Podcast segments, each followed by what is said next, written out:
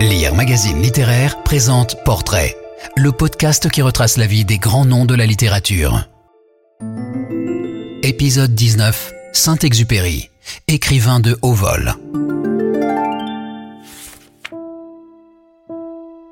Le 31 juillet 1944, Saint-Exupéry part en mission. Il n'en reviendra pas. Panne, tir ennemi, suicide, le fascinant mystère de sa disparition fait partie de la légende de l'écrivain. Mais la découverte de la gourmette de l'aviateur le 7 septembre 1998 au large de Marseille a relancé débats et recherches. Pour les spécialistes, plusieurs secrets demeurent. À 44 ans, Antoine de Saint-Exupéry n'est pas seulement un écrivain reconnu et admiré de ses pairs.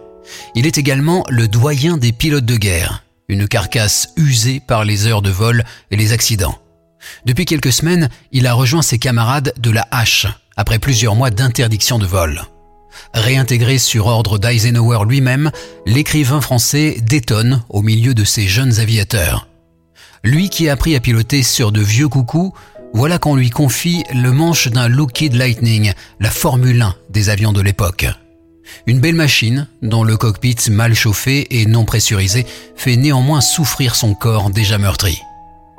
Il avait eu des fractures au crâne après son accident du Bourget en 1923 et, depuis celui de Guatemala City en 1938, il ne pouvait plus lever le bras gauche, rappelle Bernard Marc, historien de l'aviation, auteur d'une biographie de l'écrivain. Ajoutez à cela plusieurs addictions, à l'alcool et aux médicaments, et vous comprendrez les réticences de l'état-major américain. Et pourtant il vole, plus encore que les autres pilotes. Autorisé à accomplir cinq missions de reconnaissance, il en a déjà fait 9, multipliant les missions bis.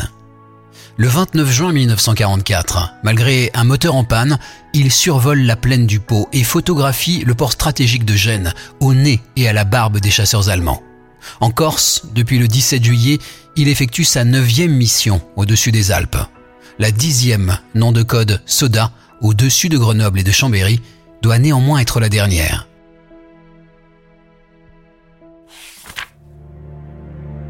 Pour s'assurer qu'il reste au sol, le commandant américain envisage de lui révéler des détails essentiels du prochain débarquement en Provence. Ainsi, on ne courait pas le risque qu'il soit fait prisonnier.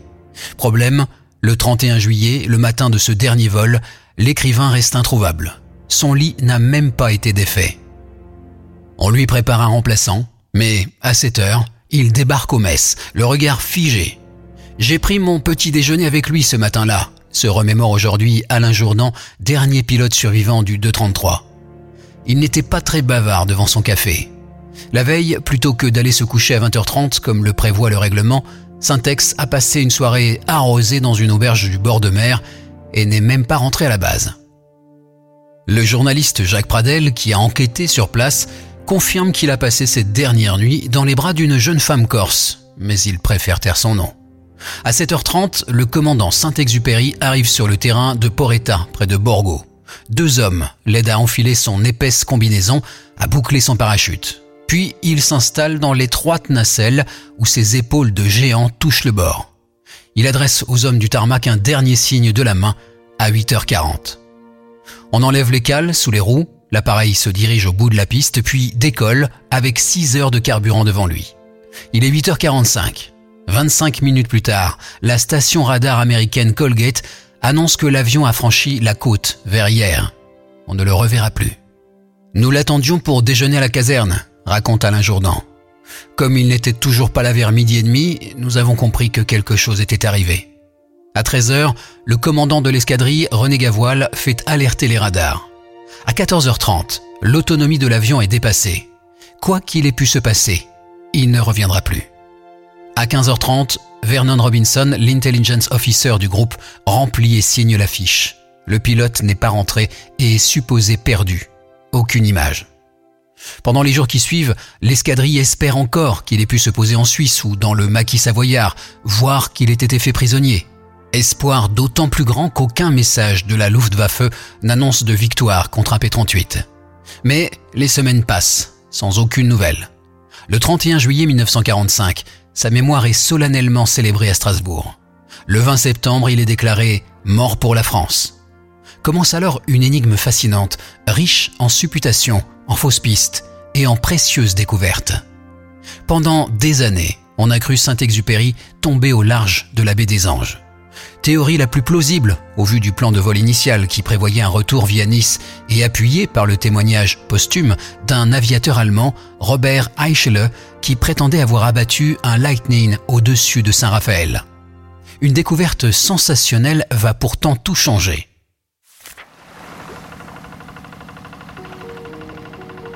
Le 7 septembre 1998, Jean-Claude Bianco chalute près du littoral marseillais au large des Calanques à bord de son navire L'Horizon. En remontant les filets, son second remarque un objet étrange, une congression noirâtre où brille un éclat métallique. Cela devait faire une dizaine de centimètres à peine, seul un maillon de la chaîne dépassé. Nous aurions très bien pu ne pas la voir, raconte Jean-Claude Bianco. Si ça se trouve, nous l'avions déjà pêché et rejeté à l'eau.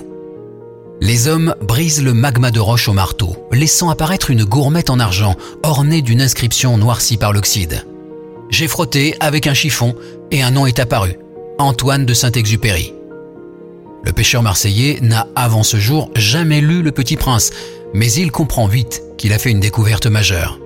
Le soir même, il appelle Henri Germain Delose, pionnier de la plongée nautique et patron de la société d'ingénierie sous-marine Comex, décédé depuis. Les deux hommes décident alors de taire cette trouvaille et de se lancer dans des recherches dans la plus grande confidentialité. L'information fuite néanmoins au cours du mois d'octobre dans la presse locale. Bien vite, elle fait la une des journaux nationaux. Les autorités militaires se saisissent de l'affaire, tandis que les héritiers de Saint-Exupéry, par la voix de Frédéric Daguet, ne cachent pas leur colère. D'autant que la gourmette attend encore d'être authentifiée. En janvier 1999, le magazine Science et Vie met le feu aux poudres en titrant sur La fausse gourmette. Des voix soutiennent que Syntex ne pouvait porter un tel bijou ce jour-là. Pour des mesures de sécurité, les aviateurs ne devaient porter aucun bijou sur eux, et encore moins des bijoux qui permettent de les identifier, rappelle ainsi Bernard Marc. Des clichés pris par John Phillips montrent pourtant l'aviateur au cours de l'été 1944 portant au bras gauche la fameuse gourmette, en plus de sa montre. Après quelques remous judiciaires, Jean-Claude Bianco est blanchi et le bijou authentifié. Mais l'enquête ne fait que commencer. C'est un plongeur marseillais, Luc Vanrel, qui va en être le principal acteur. Des années auparavant, son corailleur de père avait évoqué devant lui une grosse épave gisant à près de 80 mètres de profondeur au large de l'îlot du Grand Congloué. J'ai longtemps cherché ce site et que j'ai finalement découvert en 1984, raconte le spécialiste en archéologie sous-marine. Ce n'était pas vraiment un avion, plutôt un champ de débris disloqué et éparpillé entre 50 et 87 mètres de profondeur. Je les ai photographiés, mais à l'époque, ça n'intéressait pas grand monde. Difficile alors d'imaginer que ces morceaux appartiennent au Lightning de Syntex, qu'on cherche encore dans la baie des Anges. L'irruption de la gourmette dans les eaux marseillaises change la donne et relance les recherches dans le secteur. Et quand le navire ultra sophistiqué de la Comex fouille la mer au sonar, Luc Vanrel, lui, n'a qu'à reprendre les photos prises 15 ans plus tôt. Là, pas de doute, ces morceaux ressemblent bien à ceux d'un P-38. Soutenu par le Dynamite Gang, une association de vétérans américains qui lui fournit les plans techniques du Lightning, Luc Vanrel vérifie chaque pièce avec minutie. Sur le site, il retrouve même dans la vase un moteur d'avion V12 avec un numéro de série commençant par DB601. Or, ces deux lettres sont les initiales de Daimler-Benz. Il y a donc deux avions sur la zone. Reste encore à les identifier. Cette énigme, Luc Vanrel la résoudra finalement hors de l'eau dans les manuels techniques. J'ai remarqué que la documentation des Lightning comportait deux tomes. L'appareil avait en effet connu de profondes modifications à partir du modèle de type J. Celui que j'ai retrouvé était manifestement récent. Or, seuls cinq appareils de deuxième génération avaient été perdus dans ce secteur de la Méditerranée. Les épaves des quatre autres étant déjà connues, il ne pouvait donc s'agir que de l'appareil de Syntex. Révélée en mai 2000, cette découverte provoque une nouvelle colère de Frédéric Daguet qui qualifie la bande des Marseillais de profanateurs de tombes. Le préfet maritime est saisi. Le site interdit de plonger. Il faut attendre 2003 pour que l'influent Henri Germain Delose fasse enfin relever l'épave. Sur les pièces dégagées de l'eau, Philippe Castellano, un expert en épave d'avion, découvre un étrange numéro de série gravé sur la carlingue. 2734L. Après consultation des fiches techniques de Lookid, ce matricule se révèle le numéro de fabrication d'un Lightning de type F5B portant le numéro 4268-223. Il n'y a plus de doute possible. L'épave repêchée au large de Rioux est bien celle de l'auteur du Petit Prince. Remis à l'armée française le 9 avril 2004, ces vestiges sont aujourd'hui visibles au musée de l'air et de l'espace du Bourget. L'avion retrouvé reste encore à déterminer ce qui l'a mené là. La présence des deux engins sur le site du P-38 laisse croire un temps à une collision aérienne. Il faut donc identifier à qui appartenait le moteur du Messerschmitt retrouvé. Le verdict tombe au bout de quelques semaines. L'appareil est un Messerschmitt type F4 abattu par l'aviation alliée le 2 décembre 1943. Il était alors piloté par le jeune prince Alexis Fürst von Bentheim, un membre de haut rang de la noblesse allemande que l'avion du comte de Saint-Exupéry soit venu huit mois plus tard se poser sur celui d'un petit prince relève d'une étrange ironie. Cette identification réfute en tout cas la thèse de la collision en vol. Elle permet également à Lino von Gartzen de gagner l'estime de l'actuel prince Christian von Bentheim, le frère cadet du pilote décédé. Soutenu par ce proche, l'enquêteur allemand va entamer une longue recherche auprès des vétérans de la Luftwaffe et de leurs familles afin de glaner des indices sur Syntex. Il lui faudra plus de 1200 appels téléphoniques avant que l'un d'eux ne l'oriente vers un certain Horst Rippert, ancien pilote du groupe de chasse 200 qui pourrait avoir quelques informations. De là à imaginer de telles révélations. Le 20 juillet 2006, Lino von Gartzen appelle Horst Rippert et évoque le moteur de Messerschmitt retrouvé avec les débris de l'avion de Saint-Exupéry. C'est alors qu'il m'a arrêté pour me dire Ne cherchez pas plus loin. C'est moi qui ai abattu Saint-Exupéry. Ce fut un vrai choc pour moi et un miracle pour notre enquête. Deux jours plus tard, il se présente à la porte de cet homme âgé alors de 84 ans, ancien as de la Luftwaffe, reconverti après-guerre dans le journalisme sportif. Celui-ci lui confirme ses dires, mais refuse que l'information soit divulguée avant sa mort il se laissera finalement convaincre en avril 2007 de raconter sa version lors d'une interview confidentielle filmée par la ZDF. Dans ce bref entretien, l'ancien pilote évoque avec émotion le jour où il aurait abattu celui qu'il appelle sobrement Exupéry.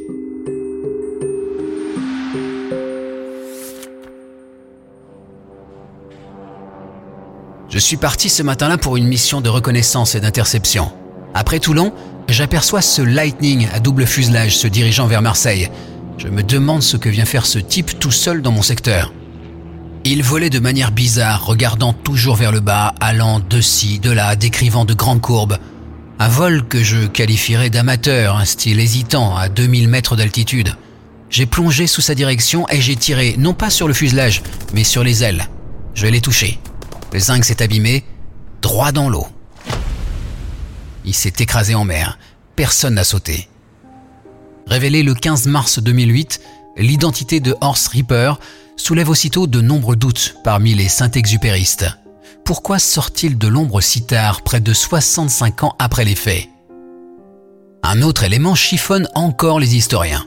Pourquoi cette victoire n'apparaît-elle pas dans son dossier d'état-major? Conservé au sein des archives de la Luftwaffe, ce document contient bien la liste des victoires enregistrées par le pilote allemand, mais il n'y est nulle part mention du 31 juillet 1944. Ce n'est pas anormal, rétorque à nouveau Lino von Gartzen. Pour qu'une victoire soit enregistrée à Berlin, il fallait avoir soit un témoin, soit une épave. Dans le cas de Saint-Exupéry, il n'y avait ni l'un ni l'autre. Elle devait cependant figurer au journal de route de l'unité, mais celui-ci a été perdu durant la retraite. Une perte sans doute aussi définitive que regrettable, tant elle aurait pu éclaircir l'affaire. Quant à Horst Rippert, il a ensuite conservé le silence, malgré les demandes répétées des médias et de la famille Daguet, et il est décédé en 2013. Le mystère Saint-Exupéry n'est pas pour autant levé. Plusieurs interrogations demeurent sur le déroulement de ce dernier vol. Pourquoi le Lightning P-38 volait-il si bas? Et que faisait-il entre Toulon et Marseille, au cœur du Soudval érigé par les Allemands? Pour tenter de répondre à ces questions, il faut reprendre la chronologie des événements du 31 juillet. Vers 9h, Saint-Exupéry franchit donc les côtes françaises en direction de Chambéry et de Grenoble. Très tôt, il est repéré par la station radar Falter de Chazelles-sur-Lyon qui sonne l'alarme. Nous avons retrouvé le témoignage d'un grenoblois qui notait scrupuleusement toutes les alertes aériennes, déclare Luc Vanrel. On sait donc que Saint-Exupéry est resté au-dessus de la région pendant environ une heure. Les conditions atmosphériques très nuageuses ne sont pas idéales pour la reconnaissance aérienne. Plusieurs témoignages visuels évoquent un vol étrange, tournoyant, signe que le P-38 peine à trouver la bonne altitude pour prendre des photos correctes. Vers 11 heures, Syntex entreprend le retour vers le sud. Suivi à la trace par la station Falter, il disparaît des écrans dix minutes plus tard. Il avait donc déjà perdu de l'altitude, continue Luc Vanrel. N'oublions pas que c'est une région où il a grandi et qu'il connaît comme sa poche. Voler à basse altitude pouvait donc être un bon moyen pour lui d'éviter les radars. La station allemande alerte alors les aérodromes de Lyon-Bron et d'Aix-les-Milles, où est basé le groupe de chasse 200. Car contrairement à une idée tenace, Saint-Exupéry est loin d'être seul dans le ciel ce jour-là.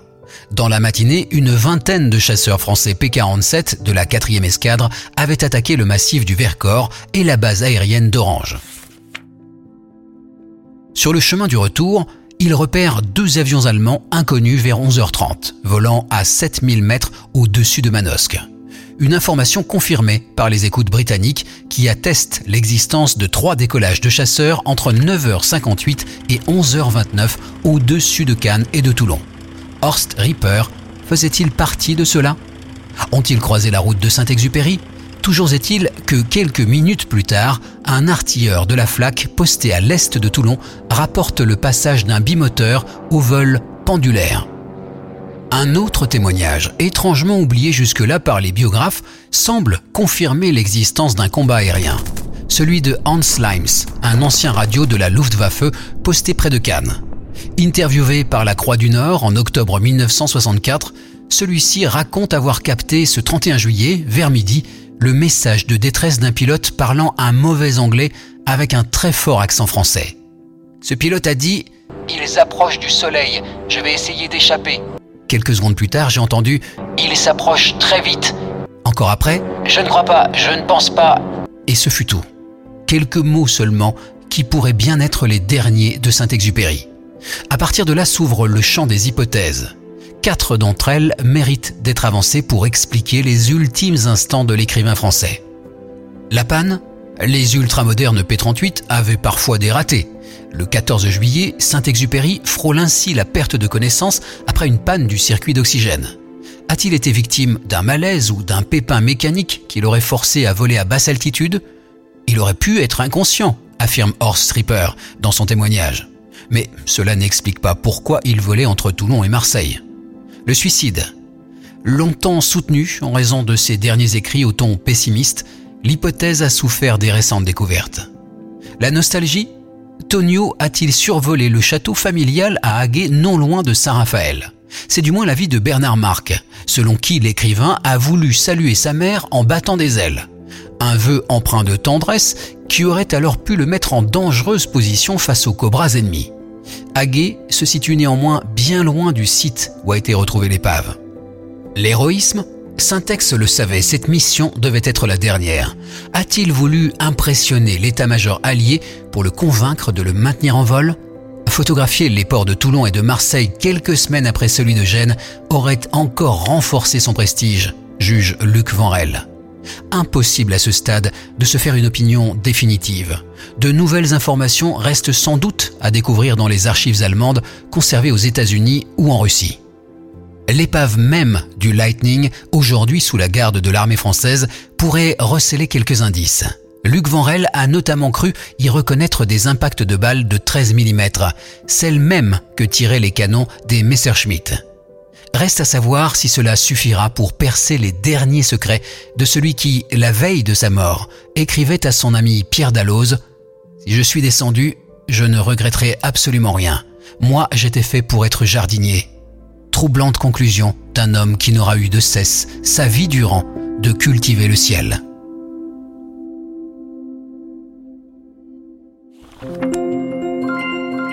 Antoine de Saint-Exupéry et tous les grands auteurs sont sur lire.fr. Si vous avez aimé cet épisode, abonnez-vous au podcast Portrait de Lire Magazine Littéraire et aidez-nous à le faire connaître en laissant des commentaires et des étoiles.